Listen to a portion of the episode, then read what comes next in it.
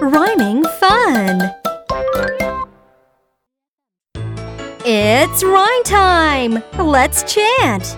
Go!